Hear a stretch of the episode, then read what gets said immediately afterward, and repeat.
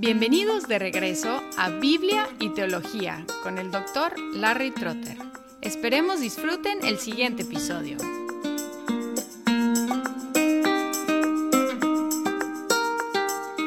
En cuanto al bautismo, hay otra pregunta que tiene que ver con el modo del bautismo, es decir, cómo bautizamos. Y en general hay tres maneras de bautizar, por inmersión, por derramamiento y por rociar. Esta cuestión es de interés especialmente para los que insisten en que un modo es la única forma de bautizar, sobre todo los que dicen que la inmersión es el único modo legítimo de bautizar. Sin embargo, nos interesa esta pregunta a todos porque si practicamos otro modo de bautizar, y algunos cristianos insisten en que su manera de bautizar es el único modo legítimo, ellos efectivamente están diciendo que no somos bautizados si no hemos sido bautizados según su modo. Esta situación es más común cuando un inmersionista exclusivo habla con un cristiano que ha sido bautizado por derramamiento o por rociamiento de agua. En lo personal, yo fui bautizado por rociamiento. Y como pastor, en diferentes situaciones, yo he practicado los tres diferentes modos, inmersión, derramamiento y rociamiento. Ahora, ¿por qué esta libertad?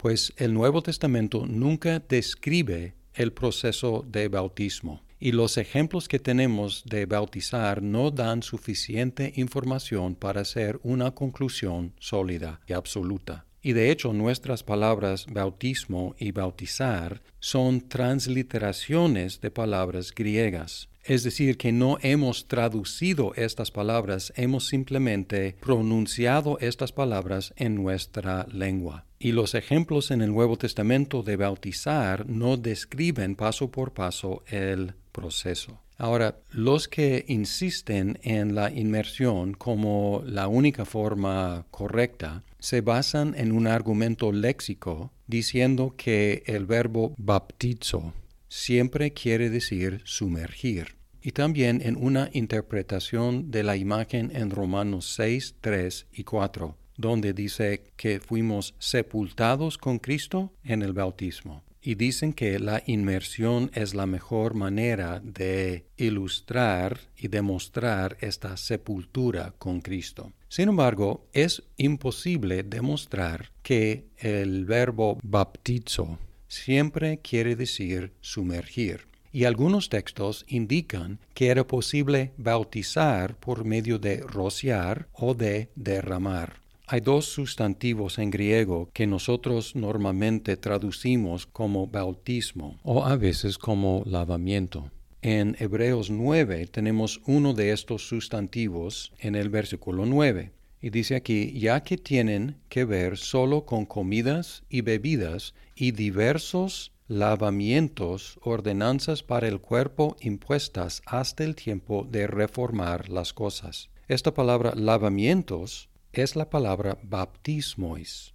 Y luego los siguientes versículos en el capítulo 9 de Hebreos describen algunos de estos bautismos del Antiguo Testamento. En el 13 dice, porque la sangre de los machos cabríos y de los toros y la ceniza de la novilla, rociadas sobre los que se han contaminado, santifican para la purificación de la carne. Así que este bautismo es rociar sangre y ceniza. Luego el 19, porque cuando Moisés terminó de promulgar todos los mandamientos a todo el pueblo, conforme a la ley, tomó la sangre de los becerros y de los machos cabríos con agua y lana escarlata e hisopo, y roció el libro mismo y a todo el pueblo. Este bautismo fue con sangre y agua y fue por medio de rociar. Luego el 21. De la misma manera roció con sangre el tabernáculo y todos los utensilios del ministerio. Otra vez un bautismo rociando sangre. La idea aquí no es que estos bautismos sean el bautismo cristiano es más bien un argumento léxico, que estos bautismos, aquí traducidos lavamientos, fueron por medio de rociamiento.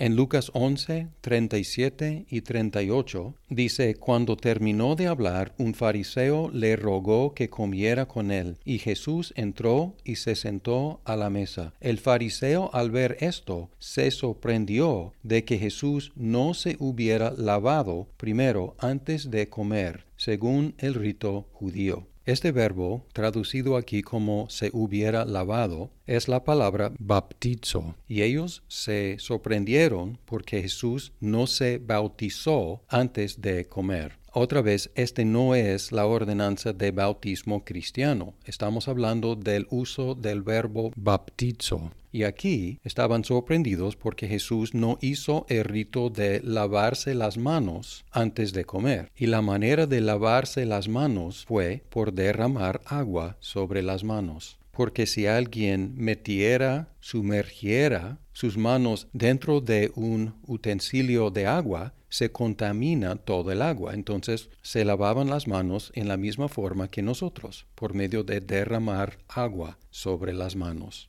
Aquí el modo de bautizar es por medio de derramar agua. Además, otros textos usan otras imágenes para ilustrar el bautismo. Si en Romanos 6 la idea es sepultura con Cristo, en otros textos tenemos otra imagen.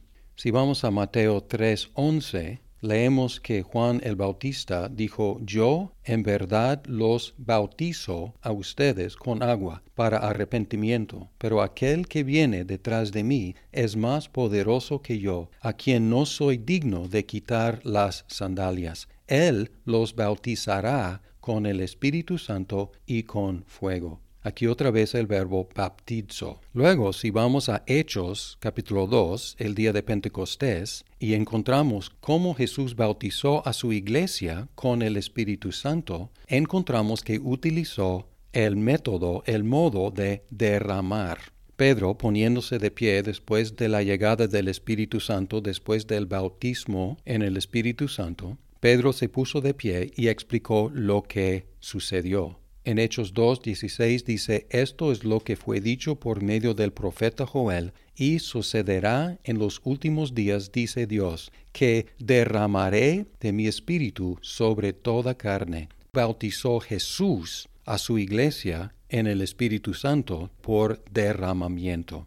Otro versículo encontramos en Hebreos 10.22 dice, acerquémonos con corazón sincero, en plena certidumbre de fe, teniendo nuestro corazón purificado de mala conciencia y nuestro cuerpo lavado con agua pura. Aquí no utiliza la palabra baptizo, es otra palabra que significa lavar, pero parece que está refiriéndose a la ordenanza de bautismo, nuestro cuerpo lavado con agua pura. Si es así, indica que lo esencial del bautismo es el lavamiento en agua. Y lo interesante aquí es que dice teniendo nuestro corazón purificado de mala conciencia. La palabra es rociado de mala conciencia. Aquí poniendo el lavamiento del cuerpo en paralelo con el rociamiento de nuestros corazones. Así que hay diferentes imágenes en el Nuevo Testamento, la sepultura con Cristo, el derramamiento del Espíritu Santo, el tener nuestro corazón rociado y todas estas imágenes están relacionadas con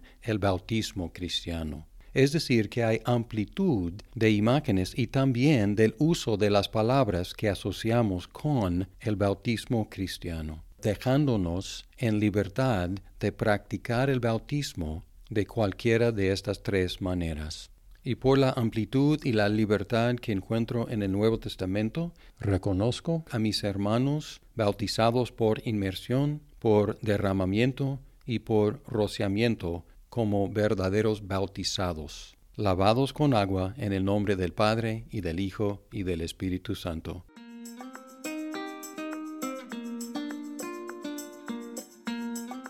Muchas gracias por escuchar este episodio. Si estás disfrutando Biblia y teología, por favor compártelo con tus amigos. Hasta pronto.